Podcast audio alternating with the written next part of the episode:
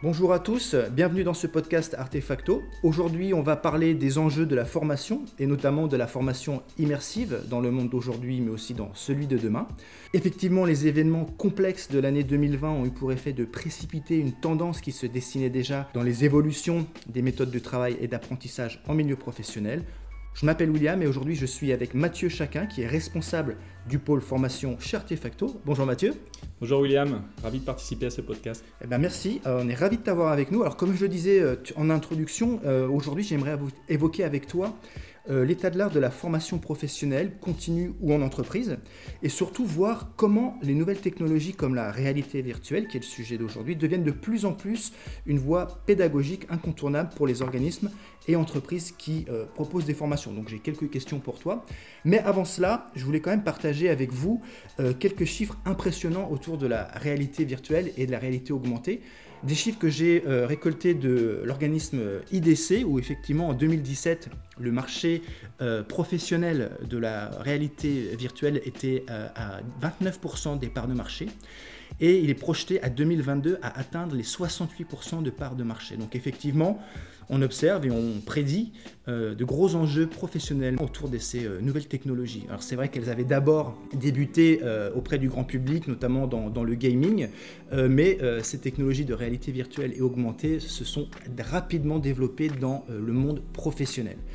Mais avant d'aller plus loin, reprenons depuis le début. Mathieu, j'ai une première question. Du coup, est-ce que tu pourrais nous redéfinir un petit peu euh, ce qu'on appelle la formation immersive en réalité virtuelle?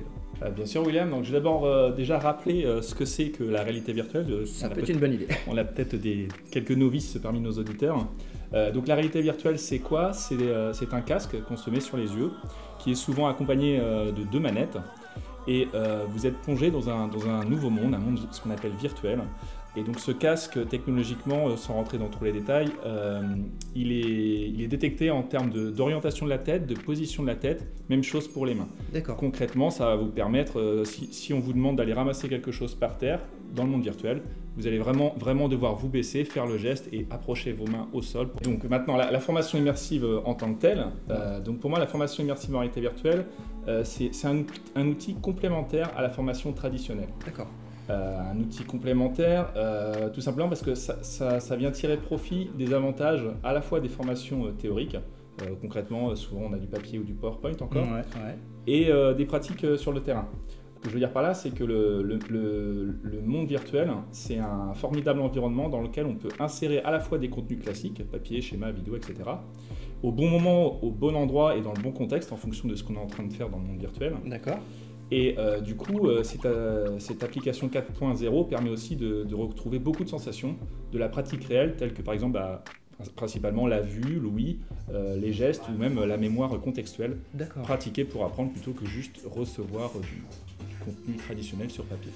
Alors du coup, euh, maintenant que tu nous as précisé un petit peu euh, ce que c'est la, réalité virtuelle et la formation immersive, pourquoi est-ce que selon toi, aujourd'hui, euh, ça fonctionne pour les apprenants et quels sont surtout les avantages pour les entreprises? Pour l'apprenant, c'est avant tout une acquisition du savoir plus simple et plus rapide, à mon sens. c'est plus fun, c'est plus pédagogique. il est autonome pour se former ou partiellement en autonomie, parce que le, formateur il peut continuer à superviser les actions de, de l'apprenant pendant qu'il se forme. D'accord.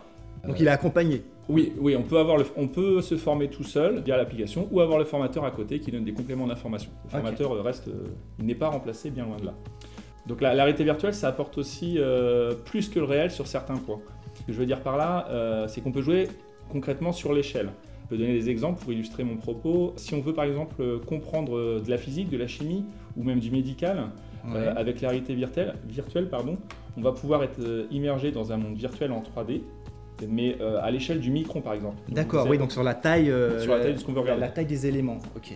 Ça c'est vraiment intéressant. Et du coup, ça va permettre de mieux comprendre euh, des phénomènes complexes en action autour de nous. je sais pas, par exemple, comment un médicament va agir contre une cellule cellule malade ou ce genre de choses. D'accord. Donc on peut vraiment voir au niveau microscopique en étant plongé au niveau de l'atome ou à l'autre extrême, à l'autre extrême pardon, on peut aussi prendre de la hauteur, voir apparaître autour de nous la galaxie et comprendre des phénomènes astrologiques ou comment l'univers a été créé par exemple. Ok, oui, donc il y a vraiment, il n'y a pas de limite presque. Il n'y a pas de limite, pas de limite. Et en plus de ça, j'aurais envie de rajouter qu'on peut aussi faire en réalité virtuelle des choses impossibles en réel. Ouais, comme quoi par exemple par exemple, euh, si tu vas prendre le fonctionnement euh, d'un moteur thermique, euh, en réalité virtuelle, on va voir le, moteur en action, mais on va pouvoir soit avoir une vue de section pour voir comment ça fonctionne à l'intérieur, ou carrément, vu que, vu que tu es détecté en position de tête et de main, aller mettre carrément la tête dans le moteur, pour voir vraiment ce qui se passe à l'intérieur. Et tout ça sans aucun risque Tout ça sans aucun risque. C'est ça aussi l'avantage. Bah, je voulais juste quand même insister sur, sur l'apprenant. Il y a des études qui ont été faites euh, qui montre qu'on retient quand même beaucoup plus de choses en les pratiquant et en les voyant en action autour de nous, plutôt que juste en, en lisant des, des, papiers, entre guillemets. Un, des avantages aussi de cette formation immersive, c'est qu'on va pouvoir jouer plusieurs fois exactement le même scénario, ce qui n'est pas forcément le cas dans la vie réelle. Euh, et éventuellement, si à la, demande du client, on peut aussi faire des scénarios qui sont un peu plus aléatoires. D'accord. Et tu as, mentionné quelque chose d'intéressant tout à l'heure sur le fait qu'on retient moins ce qu'on lit que ce qu'on fait. Moi, j'ai une stat sous les yeux où effectivement, euh, on retient 10% de ce qu'on lit, 20% de ce qu'on entend, 30% de ce qu'on voit, 50% de ce qu'on voit et entend. 70% de ce qu'on dit et écrit et 90% de ce qu'on fait. Donc effectivement, la réalité virtuelle semble vraiment proposer un apprentissage euh, quintessent, si je puis dire. Voilà, tu confirmes.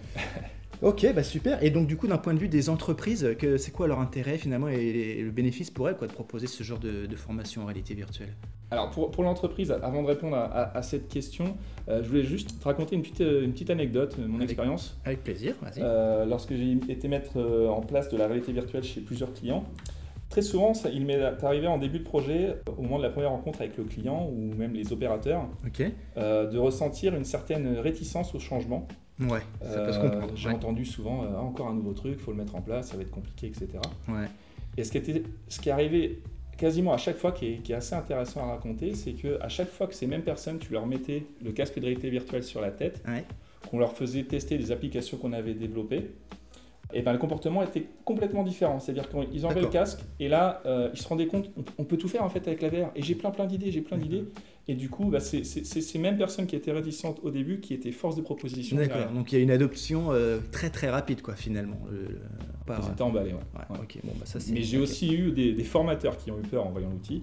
Oui, ça peut se comprendre effectivement parce qu'ils vont. C'est nouveau, ils ont eu peur. Voilà, ils vont se dire on, va nous faire disparaître. Mais euh, tu disais tout à l'heure que bien au contraire, c'est c'est pas, pas du tout l'enjeu de la formation en réalité virtuelle en tout cas. Voilà, c'est ça. En fait, les, formateurs avaient peur de, de, se faire remplacer, mais en fait pas du tout, car c'est c'est un outil complémentaire qui doit s'intégrer, vraiment s'intégrer à la, formation traditionnelle. Euh, la, pratique sur le terrain, elle, reste indispensable, hein. euh, mais je, suis convaincu qu'en ayant euh, d'abord formé les gens en VR au préalable, on va optimiser le, temps d'acquisition de connaissances. sur le terrain. Ouais, et le temps à se former sur le, sur le terrain en réel, il va être réduit et beaucoup plus performant en fait. Et eh oui, et eh oui, et eh oui. Et ce formateur, il ne faut vraiment pas le, négliger puisqu'il a, il a vraiment une, place très importante dans l'élaboration de, ce projet, euh, car il va participer beaucoup euh, au développement et au déploiement de l'outil. Bien sûr. Et euh, il va être très très investi dans l'élaboration de la formation virtuelle puisque c'est lui qui va apporter son expertise.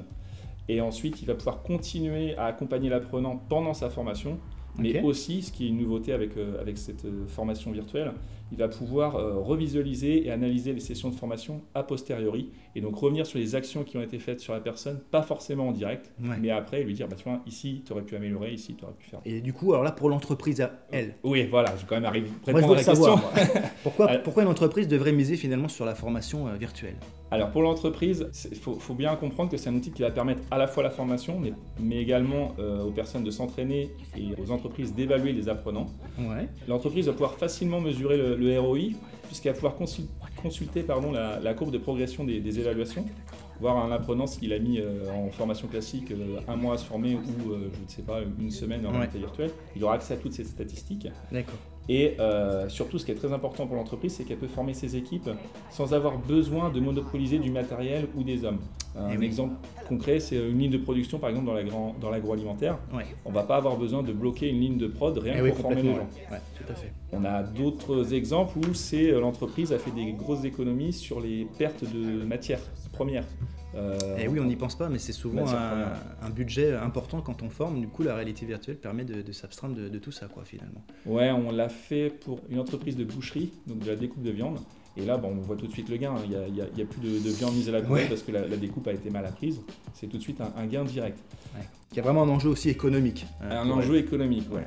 Et en plus, en plus de ça, pour les entreprises, ça va leur permettre aussi de, former euh, leurs apprenants sur euh, des situations dangereuses, des situations voire même tellement dangereuses qu'elles sont improbables. Et tout ça euh, sans aucun danger pour l'apprenant en fait. on va pouvoir répéter ces scénarios de, de, mise en condition de stress sans aucun danger pour la personne et vraiment voir si la personne réagit correctement au danger. D'accord. Euh, une des demandes aussi des entreprises, c'est de pouvoir euh, sauvegarder le savoir. On a tendance, on a tendance à perdre un petit peu du savoir de, nos anciens. et donc là, c'est un moyen de, capturer, entre guillemets, le, savoir, le savoir de l'entreprise. À ton avis, les entreprises vont-elles faire évoluer leur programme de formation traditionnel dans les prochaines années vers le virtuel, même si on observe quand même une petite tendance euh, ces dernières années vers le virtuel? Mais comment tu vois ça évoluer, toi? Oui, je pense que ça, va évoluer euh, dans ce sens. Bah, déjà pour tous les, tous les avantages que j'ai déjà cités euh, au préalable, mais surtout dans, ce contexte de crise sanitaire. Je pense que la formation en monde diversif eh va permettre de pouvoir mettre en place des formations à distance, mhm, un, peu, un peu comme la visio qu'on connaît actuellement, sauf que là, c'est pas juste de la visio, on peut pratiquer, on peut faire les gestes, on peut apprendre en faisant, tout en ayant une supervision d'un formateur qui peut être euh, lui-même à distance. à distance. la, formation de demain, on pourrait très bien imaginer un formateur dans une ville et euh, qu'il ait euh, cinq apprenants qui sont dans cinq villes différentes et malgré tout, on arrive à se former, on arrive à discuter, on arrive à faire des gestes. On casse les barrières géographiques. voilà, c'est ça. Donc encore une fois, un gain aussi financier derrière. Est-ce que tous les secteurs d'activité sont concernés par la, formation en réalité virtuelle Ou est-ce que selon toi, il y a des secteurs qui peuvent être plus concernés que d'autres pour former leurs salariés ou proposer des, programmes de, formation? Alors, euh, au niveau de la réalité virtuelle, si on regarde un peu l'historique, les, premiers domaines qui se sont intéressés à ça, ça a été euh, l'industrie, le médical, euh, l'agroalimentaire. Ouais on tourne vraiment autour de ça euh, au départ. Mais, clairement, euh, compte tenu du retour d'expérience sur tout, ce qu'on a pu mettre en place, euh, je pense que demain, tout peut être concerné, en passant notamment par l'enseignement dans les écoles peut-être, ou même tous les divers métiers manuels. Et enfin, un secteur aussi, encore une fois, qui avec le Covid se, développe beaucoup, c'est tout le, secteur de l'humain et du social. Mhm. J'ai vu des expériences un peu, un peu folles sur Internet en réalité virtuelle, où ils formaient des personnes à, en virtuel comment euh, licencier quelqu'un euh, en, virtuel. D'accord. Euh, il y a vraiment toutes les expériences intéressantes. le sentimental et tout ça qui a été mis Ah oui, gérer la réaction humaine face à ça et pouvoir s'entraîner à ça de façon virtuelle. Est-ce que tu peux partager avec nous aujourd'hui les principales étapes qu'une entreprise doit suivre pour bien mettre en place son processus de digitalisation de ses formations? Parce que, à mon avis, ça ne se prépare pas comme ça. Il y a un petit, peu, un petit peu de boulot pour que ça se passe au mieux. Donc je dirais qu'en premier, il faut que les personnes du terrain, notamment les formateurs ou bien même certains apprenants certaines fois, ils doivent venir tester une de nos démos afin de se rendre compte vraiment de tout ce qu'on peut faire avec euh, la réalité virtuelle. Parce que déjà, il faut, je pense, que le client se rende bien compte des possibilités. Ouais. Ensuite, dans l'autre sens, euh, nous, on a besoin d'apprendre leur métier, donc c'est intéressant que le client nous présente ses métiers, ses problématiques, ses enjeux. Bien sûr. Et ensuite, conjointement, on, va commencer à se poser les questions pour définir quel est vraiment le cas d'usage intéressant à virtualiser. Pour définir ce cas d'usage, il, y a différentes euh, pistes pour nous aider à trouver ce cas, notamment les problématiques à régler, euh, quels sont les risques à simuler, euh, les, choses à découvrir qu'on a du mal à, comprendre ou à voir en réel, vraiment les, points critiques de la formation. D'accord. Le, but principal, c'est de pas essayer de faire juste du copier-coller du réel, mhm. mais vraiment d'aller plus loin pour mettre en place un outil qui permet d'apprendre plus vite et de manière bien plus ludique.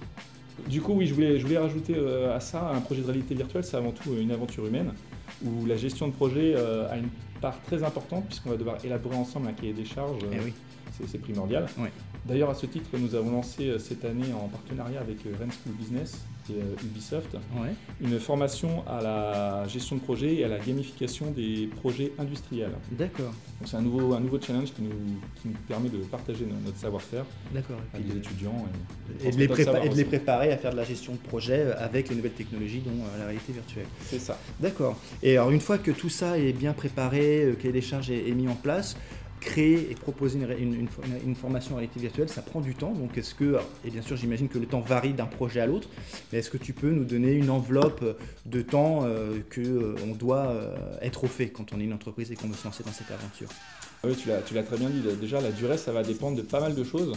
les principaux euh, potentiomètre, entre guillemets, ça va être euh, l'implication du formateur, l'équipe en face de nous. Mhm. Le fait de nous avoir fourni des, des ce qu'on appelle des éléments d'entrée en début de projet. Effectivement, si le, client a déjà des modèles 3D, ça va nous faire gagner du temps. S'il a des plans, des vidéos, des photos, tout, ça, tout ça, ça, a un impact.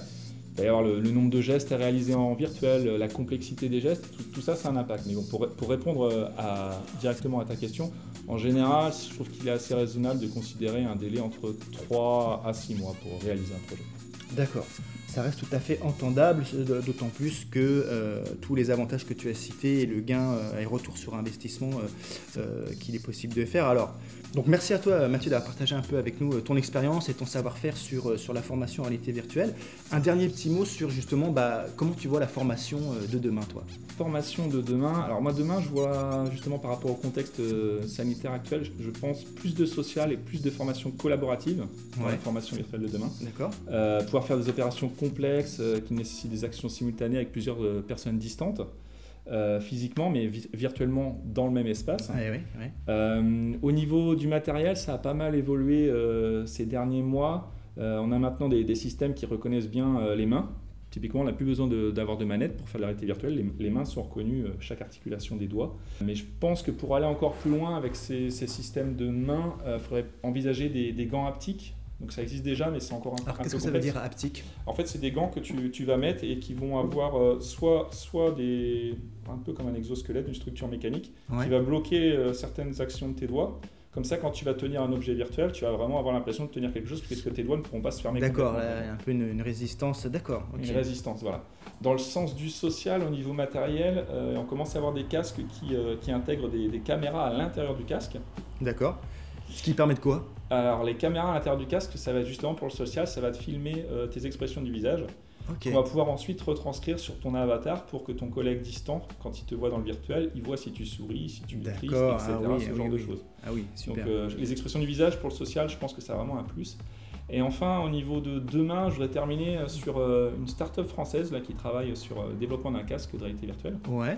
Qui est assez innovant en fait, puisque en plus de faire du virtuel comme on vous l'a décrit pendant ce podcast, euh, va aussi offrir la possibilité de faire ce qu'on appelle de la réalité augmentée. Donc on pourra en discuter dans un autre podcast. Avec plaisir. Mais l'idée là, c'est euh, dans le même casque, tu peux voir tout en virtuel ou voir le monde réel et rajouter dessus des éléments virtuels. Sachant que tout est reconnu, ça, détecte euh, les objets réels qui sont devant toi et tu vas pouvoir rajouter de l'information. Donc là, c'est encore un gain dans l'information parce que tu vas pouvoir former dans le contexte réel de l'endroit où tu es. Impressionnant. Bon, merci beaucoup. La question qu'on peut se poser, c'est est-ce qu'on va du coup euh, aller vers une adoption permanente de la formation euh, en réalité virtuelle? Alors c'est vrai qu'il y a de nombreux indicateurs qui semblent le montrer, mais qu'il ne faut surtout pas oublier bien sûr la formation traditionnelle et euh, ces formateurs qui contribuent à faire exister la, formation en réalité virtuelle. Aujourd'hui en tout cas on note que de nombreuses entreprises souhaitent former leurs équipes de manière efficace sans perdre en rapidité et surtout en maîtrisant parfaitement les coûts euh, associés. Alors c'est vrai que si elles décident de l'adopter, euh, en général elles y voient un instrument exceptionnel hein, pour offrir à leurs collaborateurs un apprentissage intéressant, efficace, réalisable depuis n'importe où et surtout, euh, même si ça représente une innovation, hein, on a bien vu que ces avantages économiques euh, paraissent désormais comme très concrets pour les entreprises. Merci à tous pour votre écoute. Je vous invite à laisser un commentaire, à liker ou à partager le podcast si vous l'avez apprécié. Si vous souhaitez plus d'informations autour de la réalité virtuelle ou réalité euh, augmentée, je vous invite à contacter Artefacto ou d'aller visiter le site www.artefacto.fr.